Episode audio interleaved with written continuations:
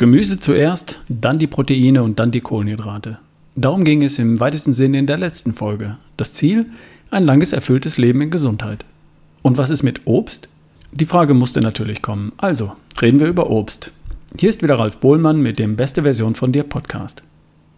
In der letzten Folge ging es tatsächlich um Insulin und darum, was passiert, wenn wir den Blutzuckerspiegel bei jeder Mahlzeit und unter Umständen auch dazwischen immer wieder sehr schnell, sehr hoch ansteigen lassen.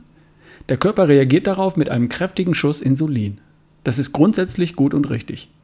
Das ständige, sprunghafte Auf und Ab von Blutzucker und Insulin wird aber über die Jahre und Jahrzehnte zum Problem, weil das System erschöpft, die Zellen und die Bauchspeicheldrüse, und weil der hohe Blutzuckerspiegel den Körper belastet, die Blutgefäße zum Beispiel. Diesen ganzen Mechanismus sieht man heute als eigentliche bzw. wesentliche Ursache von Typ 2 Diabetes und dem metabolischen Syndrom sowie von Herz-Kreislauf-Erkrankungen und man sieht es als größten Risikofaktor für Demenzerkrankungen und Krebs. Also Blutzuckerspiegel besser flach halten. Und dabei hilft zuallererst echtes Essen. Und dann hilft es noch, die Reihenfolge der Lebensmittel innerhalb einer Mahlzeit zu beachten und den Anstieg des Blutzuckerspiegels zumindest flach zu halten. Und dann drittens kann ein Helferlein in Form eines Nahrungsergänzungsmittels wie der Stabilizer von Avea helfen. Helfen, den Blutzuckerspiegel zu stabilisieren und die Aufnahme von Kohlenhydraten aus der Mahlzeit um bis zu 40 Prozent zu reduzieren. Und was ist mit Obst? kam als Frage von einer Hörerin. Gute Frage. Obst enthält Fructose, also Fruchtzucker. Fructose aus Obst wird im Gegensatz zu Glucose, Traubenzucker, aus Brot, Nudeln, Reis nicht direkt als Blutzucker in die Blutbahn geschickt und dort mit Insulin beantwortet, sondern in der Leber verarbeitet. Gut für den Blutzuckerspiegel. Der steigt nach einem Apfel oder einer Banane also nicht sofort steil an und fällt danach auch nicht wieder steil ab. Und was passiert in der Leber? Die macht aus dem Fruchtzucker Fett. Und die Leber stellt das Fett dann im Blut als Brennstoff zur Verbrennung in den Muskeln zur Verfügung. Soweit so gut. Wenn die Leber dieses Fett aber nicht los wird, weil es gerade nicht gebraucht, sprich nicht verbrannt wird, dann wird das Fett weggespeichert. Und zwar am mittleren Ring.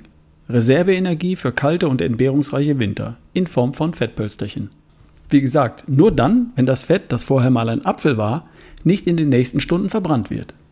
Wenn jetzt in den Fettpölsterchen kein Platz ist, oder die Leber mit dem Einlagern aufgrund von Überlastung nicht mehr nachkommt, dann bleibt das Fett, das früher mal ein Apfel war, in der Leber. Dann entsteht eine nicht-alkoholische Fettleber. Und sowas haben mitunter auch äußerlich schlanke Menschen. Skinny Fett heißt das Stichwort. Aber langsam. Das war jetzt die Drohkulisse. Das passiert nur dann, wenn die Fructose aus dem Apfel, die in der Leber zunächst zu Fett umgewandelt und als Fett zur Verbrennung bereitgestellt wird, nicht verbrannt wird. Wenn du nach dem Obstsalat Sport treibst und alles verbrennst, dann passiert das natürlich nicht. Wenn du aber erst den Obstsalat isst, dann eine Scheibe Brot und dann Sport treibst, dann wird beim Sport die Glucose aus dem Brot verbrannt und das Fett aus der Fructose muss irgendwo hin. Und da bleibt nur der mittlere Ring oder die Leber selbst. Wenn du natürlich insgesamt weniger Kalorien zu dir nimmst, als du verbrennst, dann verschwindet das Fett auch wieder. Alles gut. So, das Ganze klingt ziemlich kompliziert. Also was ist jetzt mit Obst? Obst ist gesund. Es enthält viele Vitamine und Mineralstoffe, Ballaststoffe. Wir sollten uns aber nichts vormachen. Das Obst, das wir heute kaufen, hat mit den Urformen nichts mehr zu tun. Es enthält viel mehr Fructose und viel weniger Vitamine und Mineralstoffe und Ballaststoffe als die Urform der jeweiligen Früchte. Dazu kommt die Lagerung, Transporte, Nachreifen etc. Die Urbanane ist fingerdick und so hart, dass man sie kochen muss, um sie essen zu können. Das heutige Obst ist zuckersüß und riesengroß. Es ist leicht, sich damit eine ziemliche Menge Fructose einzuverleiben, unter Umständen mehr als dir gut tut. Die Weltgesundheitsorganisation WHO und andere empfehlen die Aufnahme von 25 Gramm Fructose pro Tag nicht zu überschreiten. Und darin ist Fructose, die in verarbeiteten Lebensmitteln verwendet wird, noch gar nicht enthalten. Die Krebsforschung setzt da noch einen drauf. Fructose spielt offenbar der, bei der Entstehung von Krebs noch eine besondere Rolle.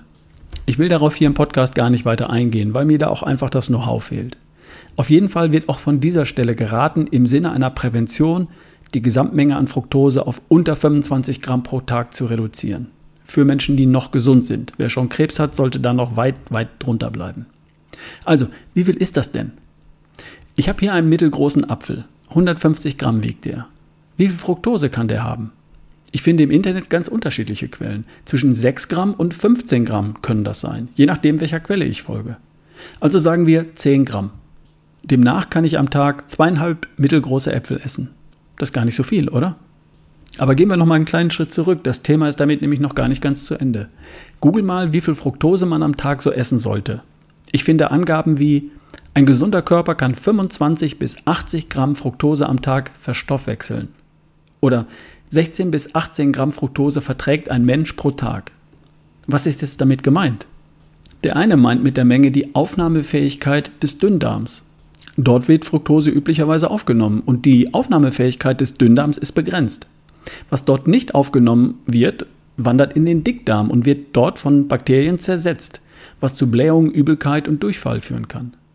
Aber das ist nur ein Teil der Geschichte. Selbst wenn jemand 30 Gramm Fructose über den Dünndarm aufnehmen kann, landet sie doch in der Leber und muss von dieser zu Fett verarbeitet werden, was dann wiederum entweder verbrannt oder aber eingelagert werden muss. Und wenn es eingelagert wird, dann hoffentlich an Bauch, Po und Beinen und nicht in der Leber selbst. Wir können es drehen und wenden, wie wir wollen. Wir sollten unser heutiges, modernes Obst nicht in unbegrenzt großen Mengen konsumieren. 20 bis 25 Gramm Fructose am Tag sollten reichen. Und der Rest in Bezug auf pflanzliche Nahrung bitte in Form von Gemüse. So, was ist denn das 20 bis 25 Gramm Fructose am Tag? Zwei mittelgroße Äpfel, rund 20 Gramm.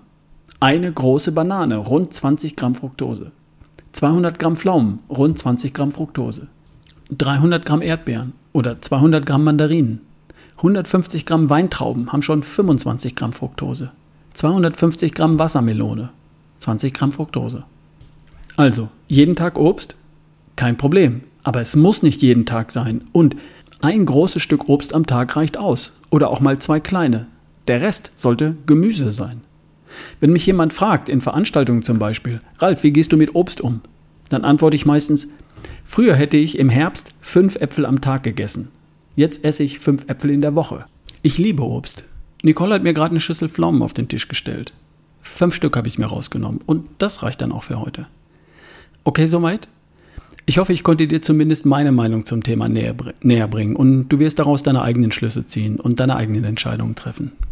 So, der Sommer neigt sich langsam dem Ende entgegen und der ein oder andere plant vielleicht auch Veranstaltungen für den Herbst. Ich halte Vorträge, Keynotes, ich leite Workshops und dafür kann man mich buchen. Das tun große Firmen, aber auch kleine Betriebe, Praxen, Kanzleien, Verbände, Vereine, Krankenkassen und so weiter. Sogar Schulen oder private Gruppen. Bei mir geht es immer um einen gesunden Lifestyle für ein langes, erfülltes Leben in Gesundheit. Es geht um Ernährung und Bewegung und Sport, um Entspannung, Stressmanagement, Mindset und Schlaf. Fit bis 100 kann so eine Veranstaltung oder so ein Vortrag heißen. Oder gesund und fit im Job und im Leben mehr erreichen. Wer Interesse hat, mich für einen Vortrag oder einen Workshop zu buchen, schreibt mir einfach an ralf.barefootway.de und dann schauen wir mal. Okay? Ganz einfach. Fragen kosten nichts. Und gleich hier nochmal der Hinweis auf einen offenen Tagesworkshop am Samstag, den 18. November in der schönen Stadt Hattingen zwischen Düsseldorf und Dortmund. Fit bis 120 ist dort der Titel. Der Workshop findet statt in den Räumen der Reha-Klinik Automobile an einem Samstag von 10 Uhr bis ca. 17.30 Uhr und kostet nur 120 Euro. Snack zum Mittagessen ist inklusive. Bei Interesse einfach schreiben an ralf at barefootway.de. So, das war's für heute. Dir ein schönes Wochenende. Dein Ralf Bohlmann.